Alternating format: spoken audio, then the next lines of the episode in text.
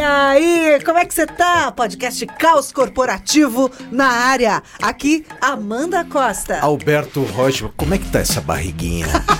tá cheia de peru, farofinha.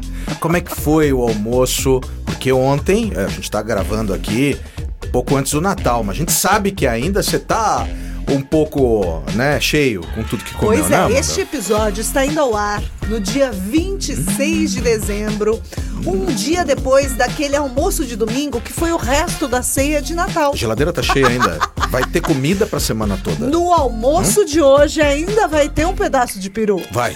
Vai ter pedaço de peru, vai ter umas sobras de panetone, né? Aquele Ai, bando de presente, né? De papel, né? É incrível, né? Que legal, né? Que gostoso. Espero que na casa de todos os nossos telespectadores e ouvintes tenha havido muita fartura, muita comida na mesa nesse Natal. É, e fica aqui também a nossa lembrança para as pessoas que não tiveram, né, toda essa fartura, que a gente possa olhar com solidariedade também para essas pessoas. Agora, Alberto, você é do tipo que gosta ou não de uva passa? Eu não gosto de uva passa. Eu acho que um troço sem sal não, não mudaria nada o não, mundo. se sem a gente- sal é mesmo. Sem sal, sem açúcar. Eu acho que o mundo pode ser feliz sem uva passa. Contra a uva passa! Contra fora a uva passa! É isso! Pois é, passou o Natal e cá estamos para continuar com a nossa temporada O Caos Responde. E hoje nós vamos falar sobre histórias de líderes que não deveriam ser líderes. Estamos começando.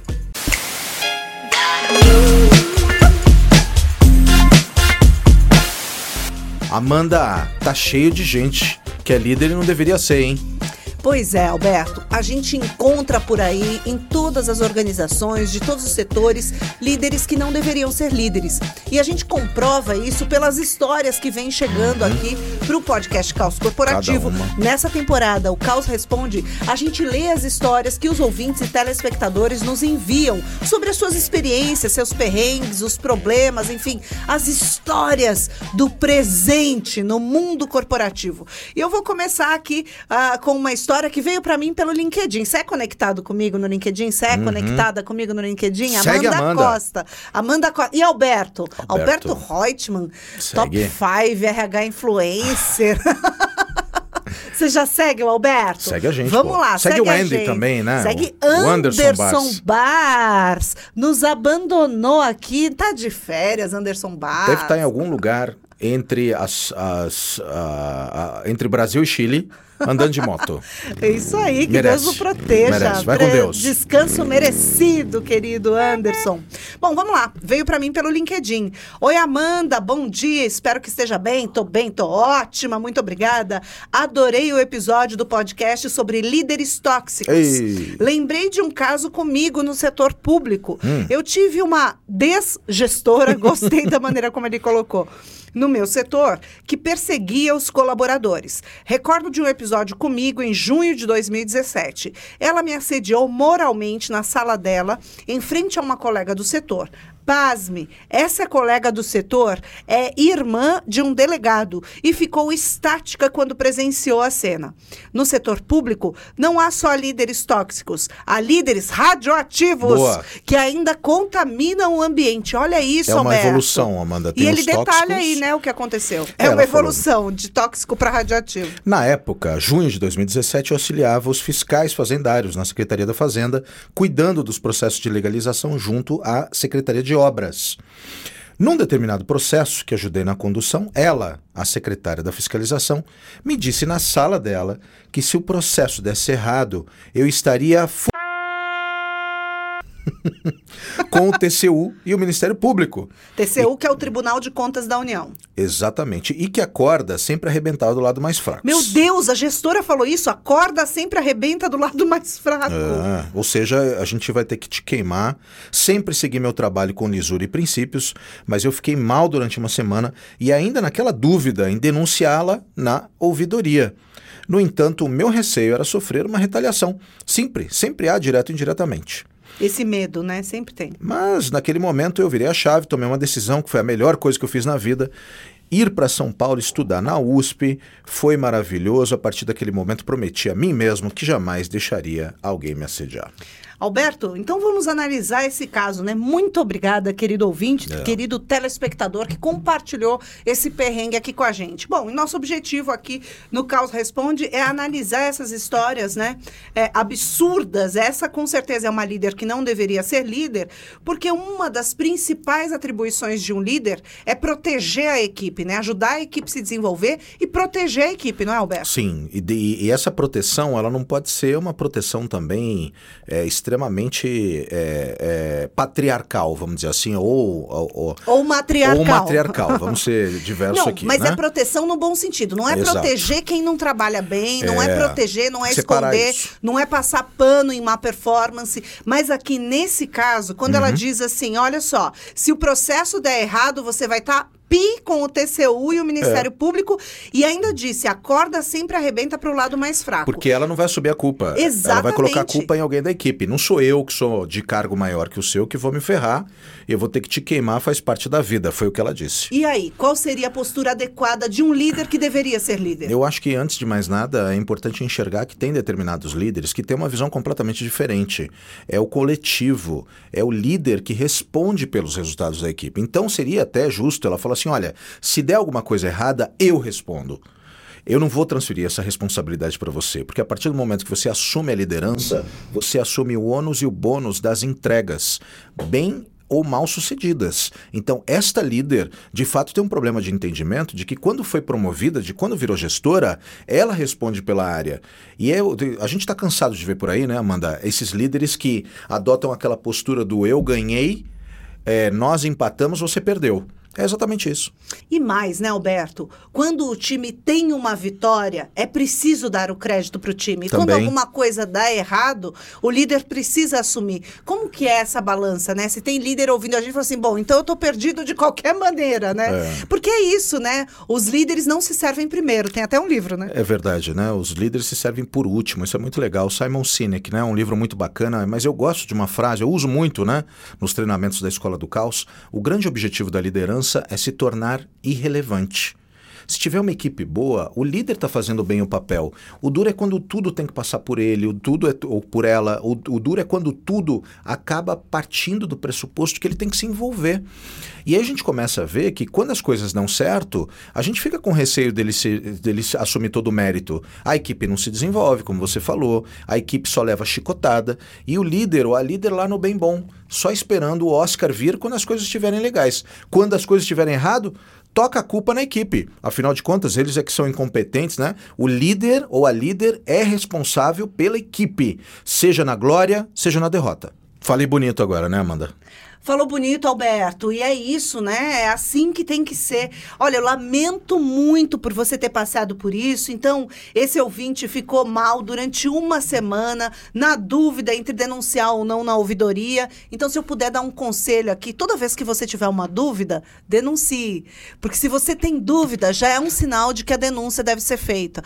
A gente não pode ter medo de retaliação. Você saiu do lugar de qualquer maneira. E se você tivesse feito a denúncia, você provavelmente, possivelmente, poderia estar protegendo a próxima vítima dessa pessoa, dessa má líder. Então, as denúncias devem ser feitas. A gente precisa ter coragem, né, Alberto? Mas eu, eu queria até reforçar uma questão. Muitas empresas têm a ouvidoria. Se a ouvidoria tá com aquele mar ou aquele céu de brigadeiro, tem alguma coisa errada. Porque as denúncias É porque tem chegam- medo, né? É porque é tem uma medo. organização com medo. Então você tem que ter muitas vezes a postura da ouvidoria, a postura do ombudsman. é, se não chega reclamação de cliente, não chega reclamação de colaborador, é, tem alguma coisa errada. Ah, tá tudo perfeito, é impossível. Existem conflitos, existem crises, existem caos. E é interessante você que trabalha na área de ouvidoria chegar e conversar também com as pessoas, almoçar e falar assim: tá tudo bem mesmo? Fala aí, abre o coração, fala de verdade. Porque às vezes as pessoas não falam nada e, e a gente vive um troço que é horrível, chamado harmonia artificial. Detesto. Todo mundo fingindo que tá tudo bem. É, Só não que tá. não, né? Só que não tá.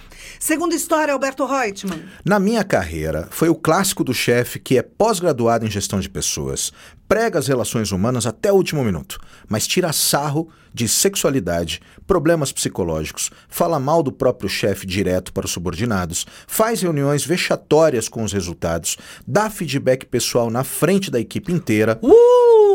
nomeou como feedback público. Minha nossa, você criou uma nova modalidade de É feedback. uma nova, né? Exime as suas responsabilidades e por aí vai.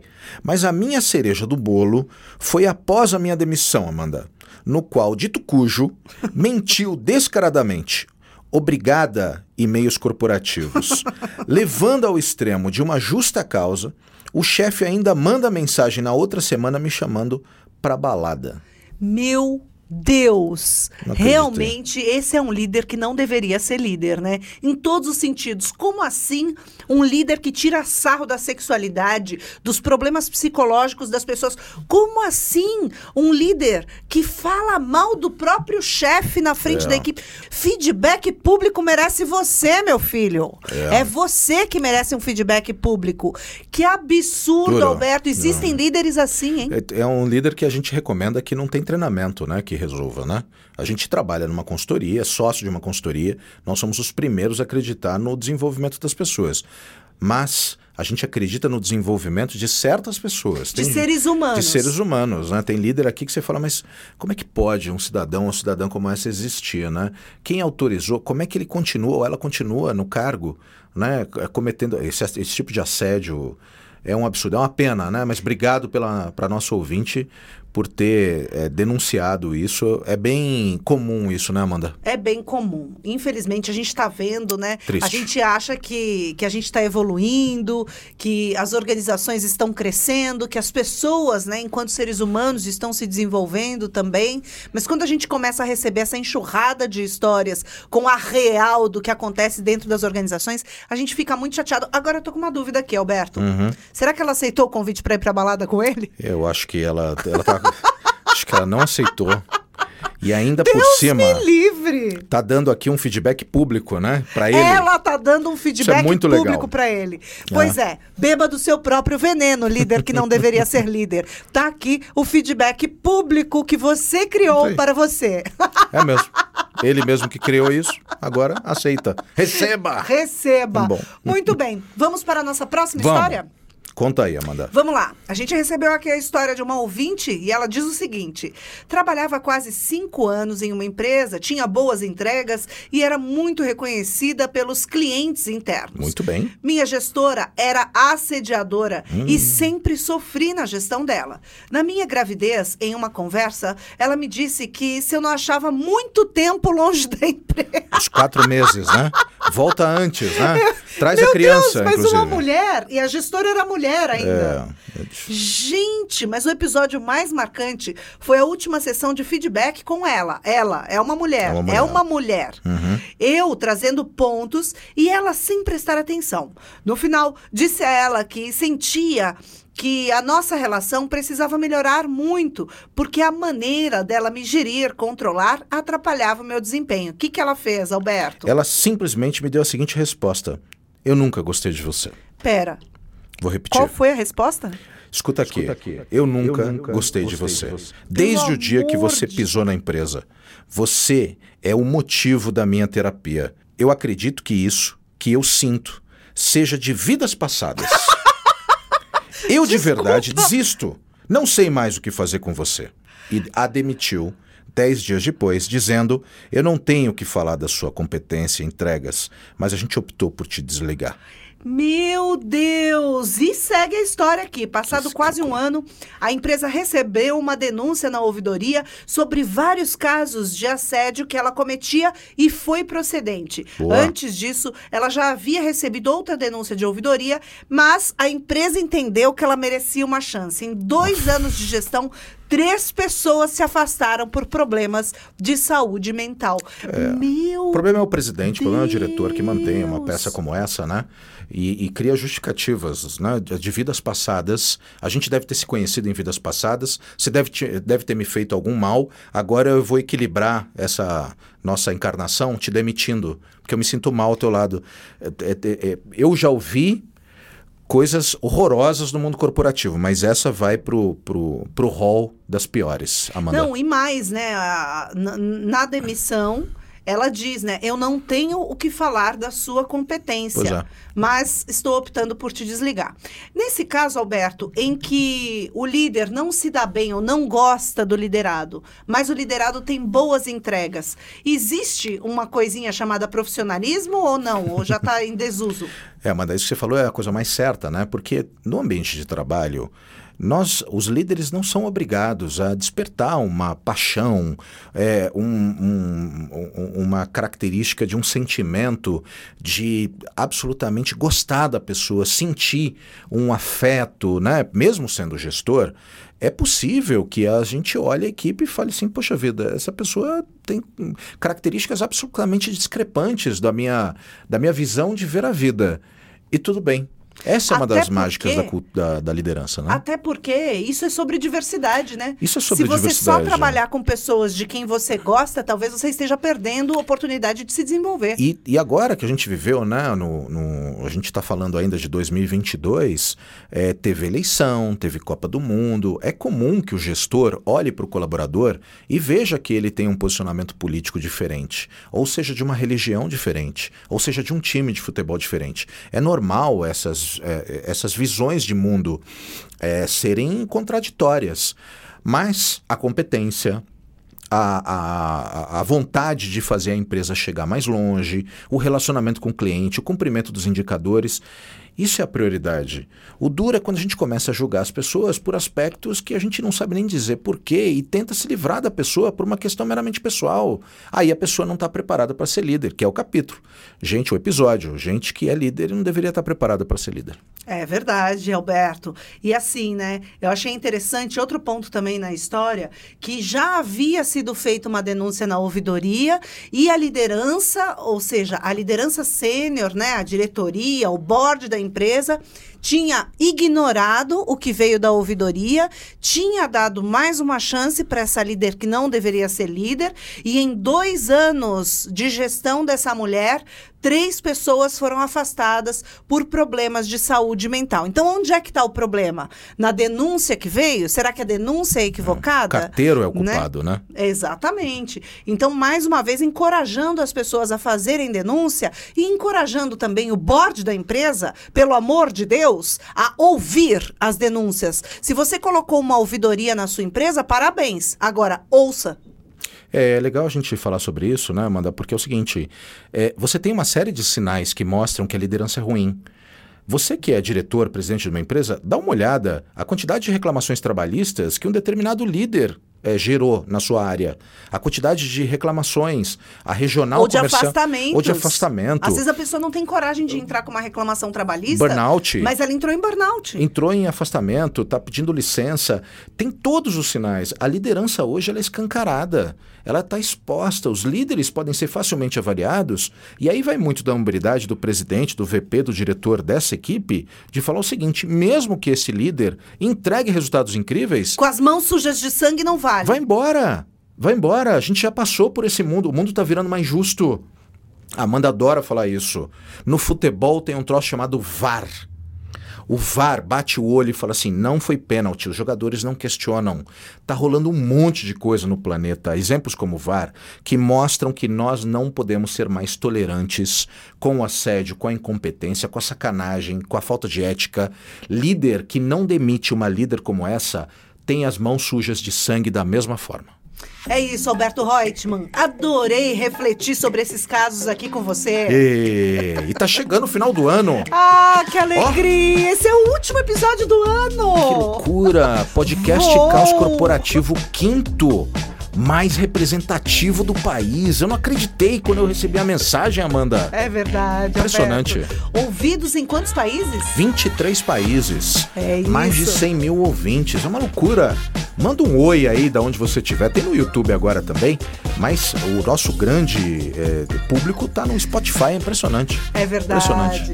Que alegria estar com você por mais este ano. Agradeço aqui também em nome de Anderson Bar, nosso parceiro querido. Foi lindo mais um ano de podcast Caos Corporativo ao seu lado, refletindo sobre o dia a dia do trabalho, sobre o dia a dia das organizações e nessa temporada especificamente falando de histórias engraçadas e muito sobre os perrengues que a gente passa. Que 2023 seja maravilhoso, que a gente supere tudo isso e que a gente continue crescendo e se desenvolvendo juntos. Começo do ano tá chegando e já vai ter surpresa do podcast. Tá saindo um. Não! Não fala ainda! Puxa surpresa! Surpresa logo no começo do ano. Feliz ano novo, que a gente tenha saúde, sucesso, alegria, felicidade, que a gente continue junto dentro das empresas o tempo todo, como a gente está hoje com vocês. Obrigado, obrigado à nossa equipe também, mais de 60 pessoas, com mais de 300 clientes esse ano. Foi um ano muito especial para a Escola do Caos, para o Armazém, um ano de recordes, de produtos incríveis, um ano maravilhoso, onde a gente só colecionou conquistas incríveis, graças a todos vocês. Parabéns a vocês e a nossa equipe incrível que está aqui conosco. Tamo junto, Alberto Roy. Tamo junto, Amanda Costa, Anderson Bar, Felipe Bragato, vamos que vamos. Eu já tô Vamos ouvindo que a galera soltando fogos. Essa semana já é 2023. Vambora! Vem que vem ano novo! Um beijo e até 2023! Obrigado tchau, tchau. por tudo. Tchau, tchau.